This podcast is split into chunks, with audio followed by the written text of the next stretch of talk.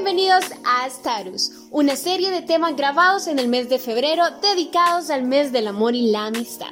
A continuación, los dejamos con el episodio de hoy.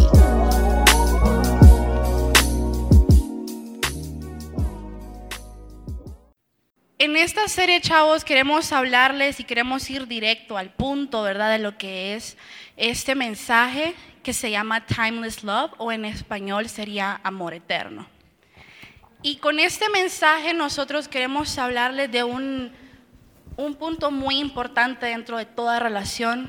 Nunca va a estar de más, ¿ok? Y para esto queríamos, eh, queríamos mencionar algo porque han, habido varias personas, varias parejas, eh, personas también solteras que se nos han acercado y nos han preguntado siempre, y, no, y eso no lo decimos porque seamos perfectos, estamos muy lejos de serlo, o sea, tenemos tanto que aprender, tanto que superar, tanto que afrontar. Eh, nos preguntaban la mayoría de las veces cómo le hacen. ¿Cómo hacen para estar juntos? ¿Cómo hacen para llevar tres años juntos, siendo en un ministerio de jóvenes? ¿Cómo hacen para que les vaya bien? Y cuando yo lo conocí a él, y fue aquí en jóvenes, y, y yo lo vi. Arrebaten los que puedan. Así es en pocas palabras, chava, yo di el primer paso y él está bien, ¿ok? Di ese primer paso, yo lo vi y pues me gustó. Pero, pero, en ese entonces, en aquel entonces, eh, habían cosas que estaban antes de dar ese paso. Ese paso puede ser una llamada, un mensaje de texto, un te agrego en Facebook y ahí me iba a recibir súper mal porque Josué ni Facebook usa, así que no lo pueden estoquear ni nada ustedes. Así que fue algo que, que simplemente lo sometí a Dios, así de simple. Y cuando yo decido mandarle ese mensaje de, hola, ¿cómo estás? ¿Conoces y te acordás? Sí. ¿Sabes? Sí, fulano de tal, en este caso Carlos Banega ya llegó a su casa. Era una excusa barata, usted. Yo solo quiero hablar con él, no sabía qué preguntarle. Y, y él me comenzó, me contestó y desde ese entonces nunca dejamos de hablar, jamás. Así que atrévanse, ¿verdad? Ese mensaje cayó el 16 de noviembre del 2016 a las 7.32 de la noche. Ya me exhibiste, ya me exhibiste. ok. Pero antes de ese mensaje yo me acuerdo que estaba en mi casa y sí le quería hablar, pero, pero sentía esa inquietud de quererle hablar, pero tenía que hacer algo antes. Y me puse a orar. Y yo le dije a Dios, porque iniciar algo con alguien, ya sea amistad, ya sea lo que sea, involucra tiempo, involucra sentimientos, involucra el corazón de la otra persona, especialmente con las intenciones que yo tenía, que no sabía si iba a ser correspondida. Lo sometí a Dios. Yo dije, Señor, si, si este mensaje no se tiene que mandar, que no se mande, que no tenga internet en mi casa, no sé lo que sea, pero se envió. Y empezamos una amistad muy bonita, muy sincera, muy profunda pero sobre todo había honestidad entre los dos y estábamos claros en lo que queríamos y a los dos meses, pues empezamos a andar. Así que, solo como un, eh, antes de todo eso, porque en cada relación, chavos, en cada persona que te gusta, te puede gustar, te puede llamar la atención cualquier persona, pero antes de una relación, tanto el atractivo físico como su forma de pensar, etcétera, etcétera, hay cosas anteriores que uno tiene que resolver. Antes de conocerlo a Él, yo ya llevaba uno, un año y medio, dos años en la iglesia intentando resolver en la intimidad muchas cosas, muchos problemas de amargura que mi hermano no me deja mentir, que yo estaba resolviendo, que había un cambio de que había aceptado a Cristo en mi corazón y tanto él también cuando aceptó a Jesús a los ocho años, él empezaba también desde muy temprana edad empieza una transformación en tu vida. Si vos te adentras a una relación sin haber sido procesado, sin haber entregado tu vida a Cristo, vas a cargar a esa otra persona con los problemas de otro. Por eso es importante el primer amor. Y de eso queremos hablar, de ese amor eterno. No lo va a hacer con Josué, va a ser con Dios. Antes de una amistad o de una relación de noviazgo, incluso el matrimonio, el primer amor es tu amor, es tu relación mucho más importante que la que vayas a tener con cualquier otra persona. Y si no conoces eso, si no estás bien centrado en la palabra, vas a arrastrar a esa persona a tus problemas o esa persona te va a arrastrar a sus problemas antes de haberle dado ese lugar a Dios. Así que si les puedo decir algo, eviten eso y para eso traemos una presentación y pues vamos a seguir hablando de eso, así que espero que puedan abrir su corazón a ese mensaje y bueno. Bueno, entonces vamos a arrancar con esa introducción, ¿verdad? Que dijo fue un poco del panorama que involucró la relación entre nosotros. Ella mencionó dos meses. Quiero hacer una aclaración ahí, ¿verdad? El consejo no es cuánto tiempo ustedes se tienen que estar conociendo, sino en cuánto tiempo están listos para iniciar la relación. El caso de nosotros fue, les dije, de noviembre del año 2016 y en enero del 2017 estábamos siendo novios. No siempre va a ser recomendado que las cosas sean apresuradas, sino más bien que tengamos cautela, ¿verdad? Que tengamos conocimiento, lo que le gusta, saber cómo le gusta, lo que no le gusta cómo se enfrenta ante una situación, cómo es su personalidad y más importante, cómo es su carácter y lo fundamental de todo, cómo está su relación con Cristo. Eso es lo primero. Y las relaciones hoy en día se enchivolan simplemente por eso, por entrar en el yugo desigual, de que porque van a la iglesia los dos, es de Dios. Es como que vaya a McDonald's y yo sea hamburguesa. No, ¿verdad? No se trata de esas cosas. Son lógicas y a la vez leyes espirituales que nos rigen y en la palabra están de cómo debemos conocer a una persona. Conocen el famoso libro, ¿verdad? Cantar de los cantares. Muy conocido algunos que le meten el morbo y lo usan para hacer piropos evangélicos, otros le llaman la pornografía evangélica y unos términos ahí todos desubicados, a veces traslocados. Pero cantar de los cantares, la misma Biblia dice que toda la palabra fue que inspirada por Dios. Todo mano, toda mano que fue utilizada para escribir en esos pergaminos fueron influenciados por el Espíritu Santo. Lo que nos deja una conclusión que el sexo, las cosas eróticas, lo que se trata del amor y el romanticismo, ¿de quién creen que fue idea? Fue de Dios. La cosa es que el ser humano quiere utilizar el amor a su manera y no a la manera de Dios. A mi conveniencia, a lo que a mí me satisface, a lo que yo necesito. Y la persona entonces empieza a quitar de su mente la prioridad, el cual es que debe tener primero el amor de Dios encendido en su corazón antes de estar con alguien más. Miremos Cantares 5.2 y miren cómo inicia el subtítulo.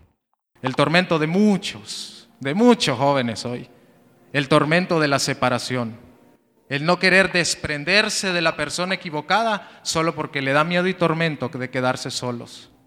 Hay que aprender primero a estar solos. Y solo hablo de estar solos conectados con Dios, para luego estar acompañados. La Biblia dice que no hay que oír cantos que vayan a angustiar más nuestro corazón afligido, porque eso es como echarle vinagre a una herida que tenemos. Esas canciones no ayudan mucho a alimentar cuando hay una herida en el alma y hay asuntos que todavía no se han resuelto. Hay que resolver las ofensas, como les decía Marielos. Hay que resolver asuntos que todavía ningún amigo y ninguna pareja van a hacer en nuestro lugar lo que tenemos que hacer. Hay cosas que solo en el secreto, en la intimidad con Dios se van a resolver, iniciando como la identidad de un hijo de Dios. Cantares dice, yo dormía, pero mi corazón velaba. Es la voz de mi amado que llama. Ábreme, hermana mía, amiga mía, paloma mía y perfecta mía, porque mi cabeza está llena de rocío y mis cabellos de las gotas de la noche.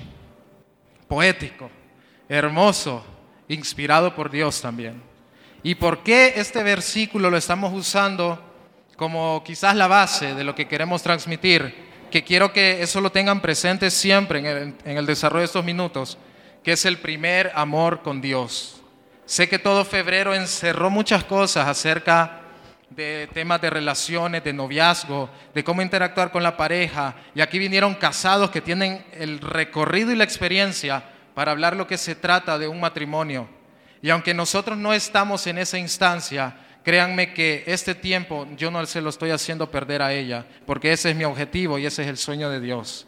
Yo no tengo tres años para estar jugando o improvisando a ver qué sale, porque uno como cristiano tiene que decidir una y una sola vez. Entonces, vamos a ver un cuadro. Este cuadro eh, no está en internet, lo hicimos, lo mezclamos, lo polimerizamos en cantares, en las cuatro que leímos del versículo 2, donde Salomón decía, hermana, amiga, paloma y perfecta. Y arriba están las definiciones de lo que hoy se conocen como los tipos de amor. Existen más amores, pero quisimos agarrar cuatro para conectarlos con las definiciones de cantares. Esto no está escrito en piedra y esto no es una ley que así es. Es para fines de orientación y de instrucción hacia ustedes y darles una idea y un panorama de lo que se trata el concepto de amor. La definición, eh, una de las definiciones que tienen los griegos del amor se dice que es la abstracción más tangible y la fuerza más poderosa que une una porción significativa en la mayor tendencia de las decisiones a lo largo de nuestra vida. Así lo definen ellos el amor. Y vean cómo está dividido como storge, palabra griega, fileo, eros y ágape. Y de eso vamos a hablar un poquito ahorita, estos próximos minutos, para que ustedes vean la asociación que tiene el amor con la estación que Salomón cuenta en Cantares. Así es, y como ven esos tipos, cuatro tipos de amor que los griegos definían, hay más, como les decía Josué. Y este es el primero que se llama estorge, y bueno, no sé si lo pronuncio bien. Y ese amor es el amor familiar, ese amor que nace pues, de madres, hermanos, padres, ese amor que amas porque es tu familia, es eh, un amor afectuoso. Es ese tipo de amor. Tenemos también el amor fileo o filos o filia, que es ese amor amistoso, ese amor que nace entre hermanos, eh, perdón, entre amigos. Así que ese tipo de amor, ¿verdad? Pero es un amor condicional, porque estamos en ciertas ocasiones esperando algo a cambio. Es, una, es un amor entre, si un amigo te falla, ¿qué harías después? Le dejas de hablar, te enojas, se pelean, viene ella y no sé, se dicen de todo. Es un amor que termina porque pues ya dejaste de recibir esa reciprocidad. También tenemos el amor eros, que es el amor romántico, ese amor pasional, ese amor que cuando yo lo vi a él, entonces algo así. Es ese amor que cuando ves a la persona que te gusta, es ese tipo de amor. Y está bien. Es un amor también que es, cuando leía, es un amor súper frágil. Es un amor que en el momento, digámoslo así, en un momento que viene él y me falla, si yo no tuve el primer amor, ¿verdad? Esto lo estamos suponiendo así. Si yo no tuve el primer amor y viene él y me falla, él sea lo único en mi vida y lo tengo al primero y sin Josué yo me muero y no sé qué cosas así, y él me falla, mi mundo se viene abajo. Por, por eso es un amor frágil. Por eso es que cuesta tanto en las relaciones de noviazgo desprenderse de una persona también. Porque estamos mencionando que esa atracción no es solamente visual, sino también es almática. Si hay una relación de sentimientos, de palabras, de inversión de tiempo, dinero, qué sé yo. Todo eso está involucrado en un amor y por eso es frágil y por eso a muchos jóvenes les cuesta. Uno le dice, déjalo porque no viene a la iglesia, porque están en yugo desigual, o déjala porque pues está jugando con vos y te cuesta, porque tú tus sentidos están puestos y tu corazón está puesta en ese tipo de amor, en lo que podés ver de esa persona, en lo que percibís de esa persona, el atractivo, ya sea su forma de pensar, si tiene dinero, si tiene esto, lo otro.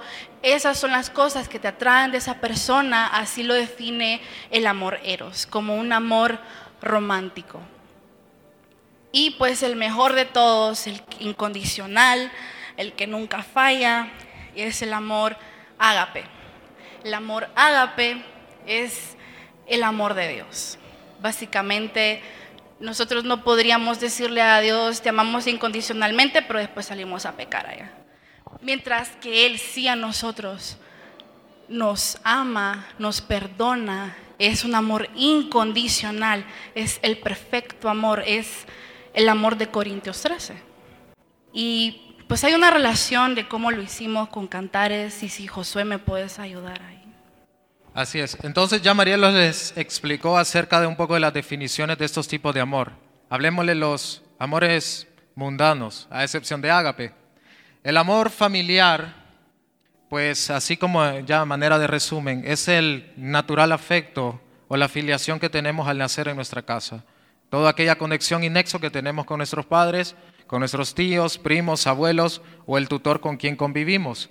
El fileo es donde se desarrolla el alma, o sea, donde se empiezan a despertar emociones, sentimientos, donde se ven involucradas nuestras relaciones interpersonales de amistades en el trabajo, en la universidad, en la misma casa, con los vecinos, etc. Se empieza a desarrollar algo que se gesta en el alma.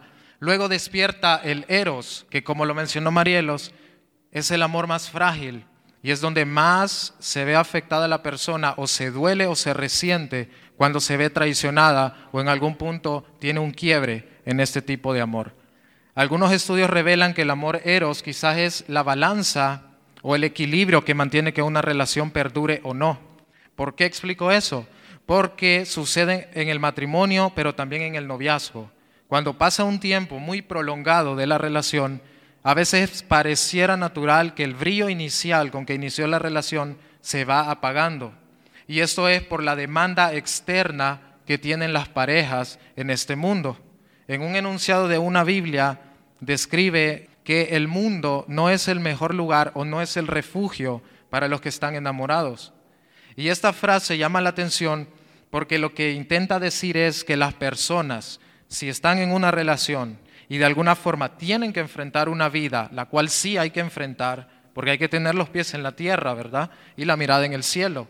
Pero hay una vida que nos va a demandar en finanzas, en labores, en cuentas, en, tantas cosas, madrugadas, en hartos trabajos diarios y muchas cosas que se van a sumar a lo que la vida eh, nos pide y nos exige para poder sobrevivir. Este amor eros por alguna razón se apaga en algún punto. Y ese es el que hace que las relaciones, al tener apagado el amor eros, pues ya empiezan a ver más los defectos de la otra persona y no las virtudes por las cuales fueron unidas. La Biblia dice y basado en amor ágape, que es el amor incondicional, el amor de Dios, el que echa fuera todos los temores, el que lava de los pecados, el amor que nos sostiene, el amor que nos hace día a día tener una esperanza en que realmente somos propicios o propiedad de alguien como el ser creador de todas las cosas. Este amor incondicional es el que nos ayuda a que en el amor eros yo no piense en los defectos de Marielos, sino en lo que es digno de alabanza, en lo que es bueno, en lo que es justo, en lo que es puro, en lo que tiene buena virtud. En esto pensad. Entonces yo me tengo que esforzar en pensar en las buenas cosas para que entonces no se apague el eros y siempre esté encendido el ágape. ¿Entendieron? Sí. Ahora, hermana mía, ¿por qué es hermana? Yo tengo que aprender a conocer a mi pareja como una hermana. Y no hablo de familia, porque si no sería incesto, obviamente. Hablo de hermana, de hermana en Cristo Jesús. Y aquí es donde todos, ah, no sé si es que meten la pata o lo ignoran o son indiferentes. No conocemos a la persona como hermano y hermana. La quieren de un solo, perfecta. Son bien, ¿verdad? Son bien adelantados, pero es que hay etapas y aquí sí hay graduaciones y hay distancias. Hay una progresión a través de cada uno de estos pasos. Uno tiene que ver y conocer a su pareja en el lugar donde convivimos. ¿Por qué? Eso lo explicó una de las parejas anteriores. Nos vamos a complicar la vida si buscamos a una pareja allá afuera teniéndola dentro. A veces parecemos ciegos dando vueltas en el mismo lugar y no vemos nada. Son esos velos que caen a raíz de que la persona todavía en su ágape de por sí ya está deteriorado, no hace que pueda decidir bien. ¿Quién nos da la sabiduría y el discernimiento? El amor ágape que tengamos con Dios. Así yo puedo ver con los filtros de los ojos del amor de Dios a la persona como hermana mía. Luego de verla como hermana, yo tengo que empezar a verla como amiga. Ya eso no hay mucho que decir más que empezar a conocer a la persona, salir con esa persona, hablar, sin sobreponer y sobrepasar límites que son para esa instancia de amistad. Porque hay amiguitos que se las quieren tirar de vivos y parecen más otra cosa, ¿verdad? Algunos pegatines, otros se les pasa la mano por allá. Es que como estamos con propósito, ya la puedo andar de la mano. Esas cosas no se juegan así. Las cosas se van jugando en la instrucción que Dios nos deja. Hermana, y luego es mi amiga. Luego pasa la tercera, que es paloma mía. Y esto siempre lo explico porque la vez que yo lo escuché nunca se me va a olvidar y aún me sigue sirviendo para transmitir lo que esta etapa significa. Las palomas o el palomo también, tienen una característica. ¿Saben cuáles son las palomitas, verdad? ¿Han visto cuando quedan viendo con esos ojos amarillos? Que ustedes no saben si los están viendo ustedes o viendo otro lado. Son como de lado los ojos. Ellos tienen una mirada que se llama unifocal, lo que significa que ellas solo ven a una sola dirección y no tienen desvío hacia otra. ¿Qué está diciendo esto? En la etapa del noviazgo yo tengo que tener una mirada unifocal y solo verla a ella. No puedo, no tengo y no debo estar viendo a otros lados, porque entonces estaría traicionando el principio de la paloma. La paloma. Diría entonces, ella es mi paloma y yo soy su palomo. Espero. La mirada unifocal es eso. Así que a los que son novios les digo, si están en esta etapa, o sea, el noviazgo, el eros está hirviendo a vapor, cuidado también ahí, si ese eros está hirviendo, pero ustedes tienen la mirada unifocal, yo les aseguro que si su amor ágape y su mirada unifocal están enfocados, el amor eros va de alguna forma a disminuir. Porque primero se va a saciar de Dios, luego van a ver bien a su pareja y el eros va a tener como esclavo bajo su dominio propio que ustedes están aprendiendo a ejercitar. Van a aprender a manejar una relación que no se va a hacer una relación cristiana erótica. Eso es contradictorio.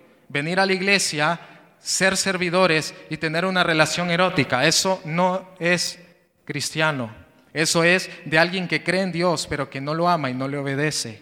Pero el que le cree a Dios y le obedece, cumple sus qué? Sus mandamientos y por tanto no peca. Y en cuando peca entiende la gracia y se vuelve a levantar. Entonces, perfecta, ¿cómo llega aquí la consumación? Es donde les decía, es donde que yo espero que lleguemos a esa instancia y por tanto se ha orado y por tanto nos hemos preparado para aprender a llegar como perfectos y esto se llama el matrimonio. ¿Matrimonio perfecto existen? No existe matrimonio perfecto. ¿Noviazgo perfecto existe? No existe. ¿Amistades perfectas existen? Tampoco. Pero la perfección, ¿quién creen que la da? el amor incondicional de Cristo Jesús. Ese amor es el que perfecciona y santifica todo lo que se pide de acuerdo a la voluntad de Dios. Si no es voluntad de Dios, ustedes no van a llegar ni aquí, ni a hermana. Lo siento si es mala noticia para algunos que quieren estar jugando en palomos, entre amigos, en hermanos, y hacen una sopa y un solo mondongo y no llegan a ningún lado. Pero este amor es el que nunca deben apagar si ustedes quieren elegir bien a su pareja. Resuelvan las cosas que ahorita ustedes sienten que son una carga propia para que no se la lleven a esa persona que ustedes están buscando. Háganse responsables de sus fallos y resuélvanlos ahora, porque ustedes no van a ir a buscar una mamá o un papá, ustedes van a buscar a una pareja con el cual van a estar el resto de sus vidas. Así de comprometido y de responsable es escoger a esa persona. La segunda decisión más importante de la vida no es más sino esa. ¿Con quién me voy a casar? Creo que quedó claro o hay algo más que añadir. Solo quiero añadir que el hecho de que hermana, amiga, paloma, perfecta, no aplica solo a los hombres, sino también a nosotras las mujeres. Okay, no podemos eh, ignorar el hecho de que pues, la Biblia nos habla a todos y en este caso, chicas, también ustedes tienen que tomar esta palabra, abrazarla y como les decíamos anteriormente, resuelvan antes de involucrarse en una relación, porque si una persona viene con un corazón dañado, si yo no hubiera resuelto las cosas que tuve que resolver en intimidad con Dios años atrás, probablemente no andaríamos el día de hoy. Y así es como destruimos propósitos, así como destruimos cosas que Dios no nos quiere preparar para eso, las atravesamos y pues Dios restaura, regenera, no decimos que no. Pero ustedes pueden ahorita, tienen el discernimiento, el tiempo, la energía todo para aprovechar el tiempo a solas. El tiempo a solas es tan importante. No lo menosprecien, no lo subestimen. ¿Por qué? Porque como mencionaban, el amor familiar, el amor amistoso, incondicional, vas a tener amigos a los que vas a poder ayudar. Vas a tener una familia a la que vas a poder traer a Cristo. Tal vez sos el único cristiano en tu casa. ¿Qué tal que Dios te tenga ocupándote de eso, no buscando pareja ahorita? Por eso es importante sanar el corazón. Si ustedes supieran todo lo que se pudieran ahorrar y cuántas cosas les podría decir ahorita, pero pues no nos, acá, nos abarcaría el tiempo. Y pues igual Josué, o sea, ambos tuvimos eh, desafíos diferentes, procesos diferentes en nuestra adolescencia y juventud, fuimos tan diferentes y testimonios muy diferentes que yo decía, yo no sé, él por qué está conmigo, o sea, la verdad de veras que no entiendo, pero la gracia de Dios la gracia, simplemente gracia de Dios. Una vez que entendemos eso, y otra cosa, aparte de resolver nuestra identidad de hijos de Dios. Estando en el primer amor y empezás a conocer y empezás a leer y pues empezás a escuchar música y te apartás y todo eso, y permanecer, esa es la clave, que puedas entender muchas cosas en lo secreto, en lo íntimo con Dios, porque entender la identidad es algo que te va como te va a lanzar a lo que Dios quiera, la voluntad de Dios. Así es, esa es la importancia y el mensaje que realmente es el que queremos transmitir en esta noche. Tal vez no sea muy popular y lo que queremos escuchar en febrero siempre es, arréglenme la relación que ya no aguanto. Pero resulta que esa es tarea de cada pareja y más importante es tarea de cada persona individual.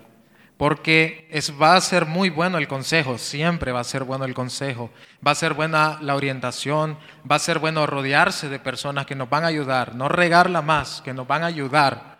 Y eso va a ser en complemento que podamos tener una dirección más lógica de cómo tratar el asunto o el problema que está pasando la pareja. Y yo sé que hemos hablado bastante de, así, de noviazgo y de parejas, pero eso también cala para los que están solteros ahora.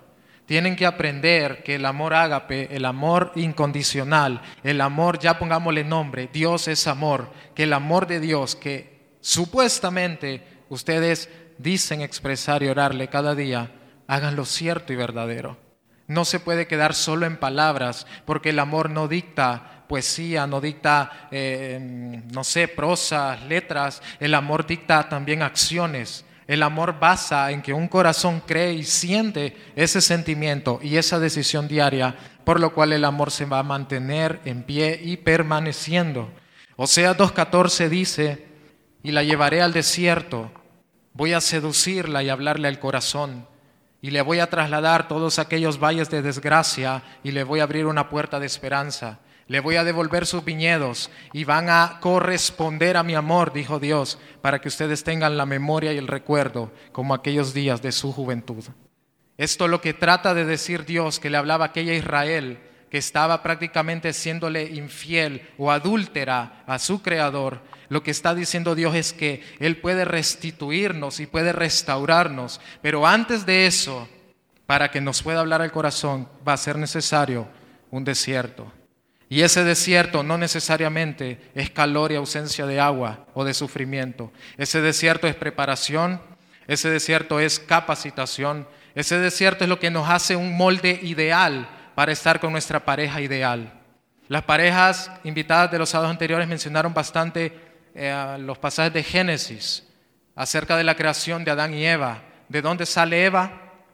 De una costilla y me gusta hacer esta analogía porque sale de la costilla a un lado de lo que era Adán.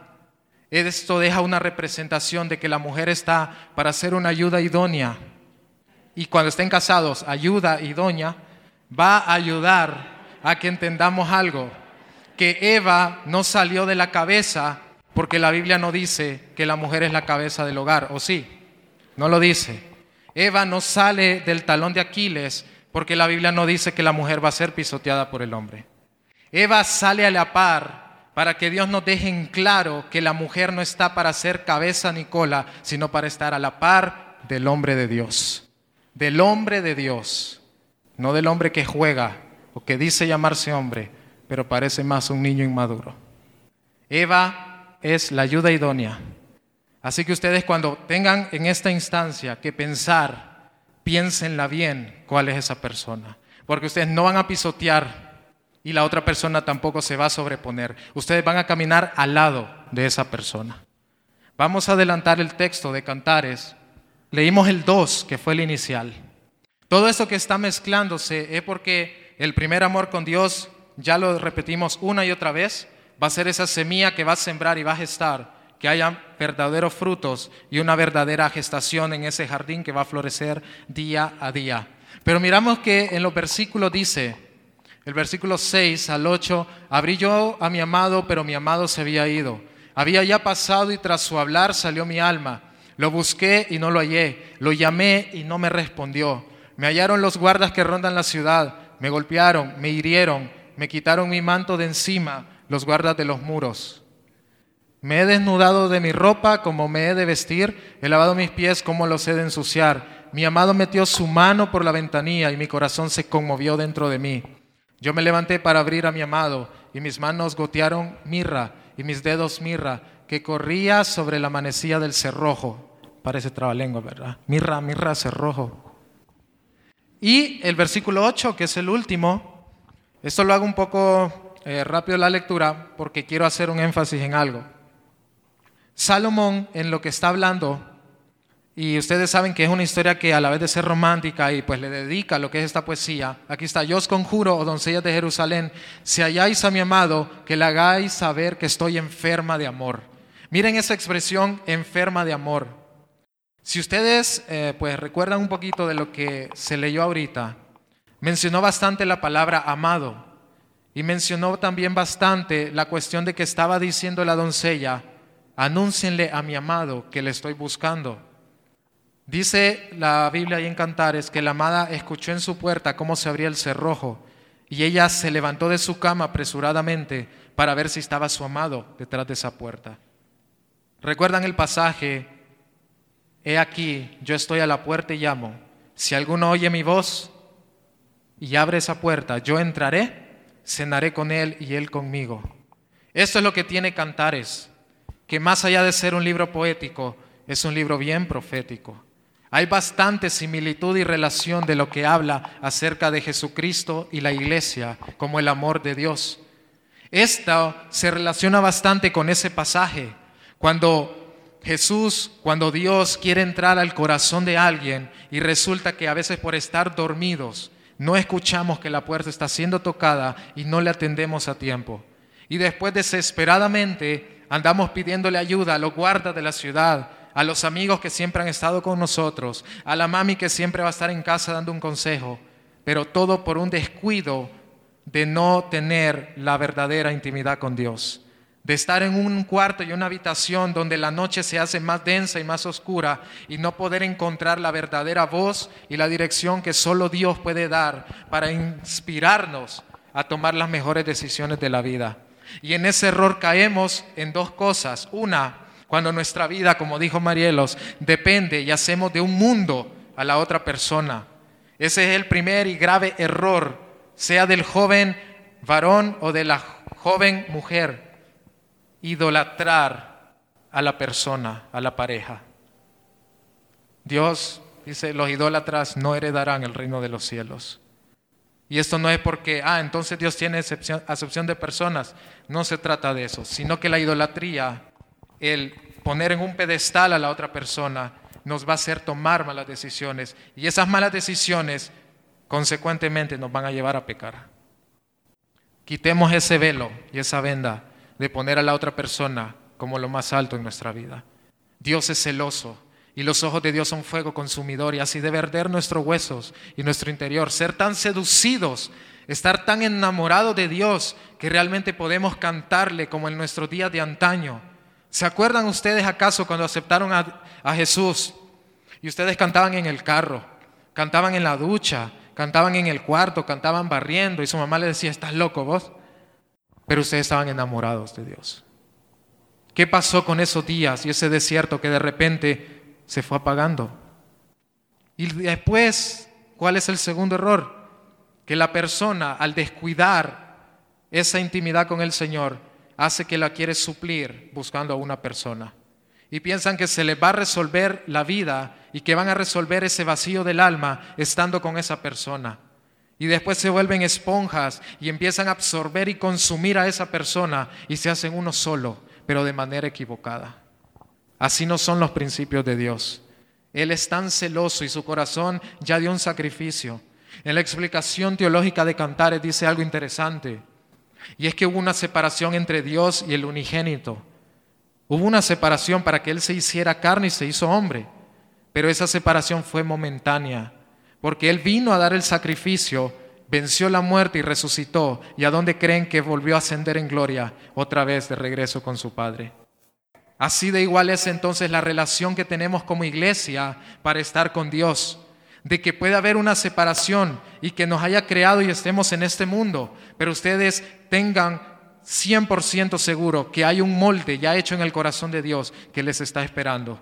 Pero eso va a llevar un proceso y una dedicación y una determinación en base a las decisiones que tomen hoy, porque lo que decidan hoy va a ser crucial para mañana y lo que decidan mañana va a ser crucial hasta sus próximas generaciones. Hagan las cosas en orden, porque el orden trae crecimiento, fortaleza y el orden trae paz. ¿Se han fijado que cuando ustedes deciden mal, lo primero que sienten es inquietud, es angustia, es desesperación?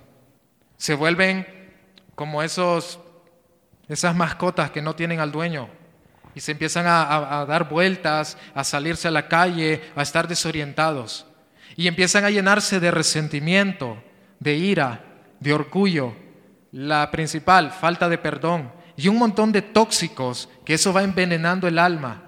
Y se les olvidó entonces cuáles fueron aquellos días que el amor florecía en el jardín. Ese amor que solo lo van a encontrar en la presencia de Dios. Y por eso les comentábamos que este mensaje venía más aquí tirado acá, tirado acá hasta hacia esos puntos, porque a veces se nos escapa y generalmente se olvida por estar enamorados, por estar en la emotividad del conocimiento de una persona, el hecho de que le damos a Dios el segundo lugar. Y eso va a traer graves consecuencias. Dios espera que sepamos decidir en base a cómo esté nuestra relación con Él. Si va a haber un consejo que yo les puedo decir esta noche es, no decidan nada si están muy alegres y no decidan nada si están muy tristes. Busquen el balance, busquen el equilibrio donde solo lo van a encontrar con Dios agregando lo que había dicho antes, eh, y pues este pasaje de Cantares, como él decía, una representación de una relación, un matrimonio que, que creció y creció en madurez y llegó a esa frialdad. A esa frialdad podemos llegar nosotros en nuestra relación con Dios cuando dejamos que las cosas cotidianas vengan a nosotros. No solamente una relación, sino tu relación con tu celular, tu carrera, tu trabajo, las cosas que estás haciendo por amor o porque crees que Dios te tiene haciendo algo que no te ha mandado hacer. Esa misma relación, cuando ella lo busca y ya no está, porque pasó el tiempo y ya no lo encontraba. Pero como decía eh, Josué anteriormente, en Apocalipsis 3:20, cuando Dios te hace esa invitación, todos los días, aquí, todos los sábados, aquí en jóvenes, cuando te dice que está a la puerta y está llamando, porque esa es la relación más importante que vas a tener en tu vida. Si puede algún día faltarme, ya sea alguno de mis familiares, o Josué, o alguno de mis amigos, o mi carrera, o lo que sea, y si yo lo tengo a Él, lo tengo todo. Si una persona decide amar a Dios antes de entregarse a otra, antes de decidir... Eh, una carrera te puede costar tanto eso también. Y había una frase que había escuchado y decía que cuando permaneces en el primer amor, vas a amar mejor a tu familia, vas a amar mejor a tus amigos, vas a amar mejor a tu pareja, vas a amar mejor lo que Dios te ha dado. Y dice lo que Dios te ha dado, porque van a llegar personas a tu vida que no pertenecen a Dios, pero Él quiere te va a entregar cosas, te va a entregar personas, las administras bien, sí o no. Pero si permaneces en el primer amor vas a tener revelación, vas a tener identidad, vas a tener todas esas cosas que en el secreto te van a ir revelando, que tu vida va a ser mucho más fácil, te vas a enamorar de su presencia, vas a enamorarte de estar con Él en las madrugadas, en donde sea, te metes a orar en donde sea, porque como joven, como jóvenes que son, y siempre se lo he dicho a José, yo los admiro, a su edad estar aquí y no allá afuera, desperdiciando su vida. Hoy pueden estar aquí, entregándole su corazón, su mente, su vida a Jesús, salvando su casa, salvando sus relaciones y siendo luz para las personas que están allá afuera. Esto fue la serie Status. Recuerda, cada semana tendremos un nuevo episodio para continuar edificándonos en la palabra de Dios. Sigue nuestras cuentas en Facebook, Instagram, Twitter y nuestro canal en YouTube. Hasta la próxima.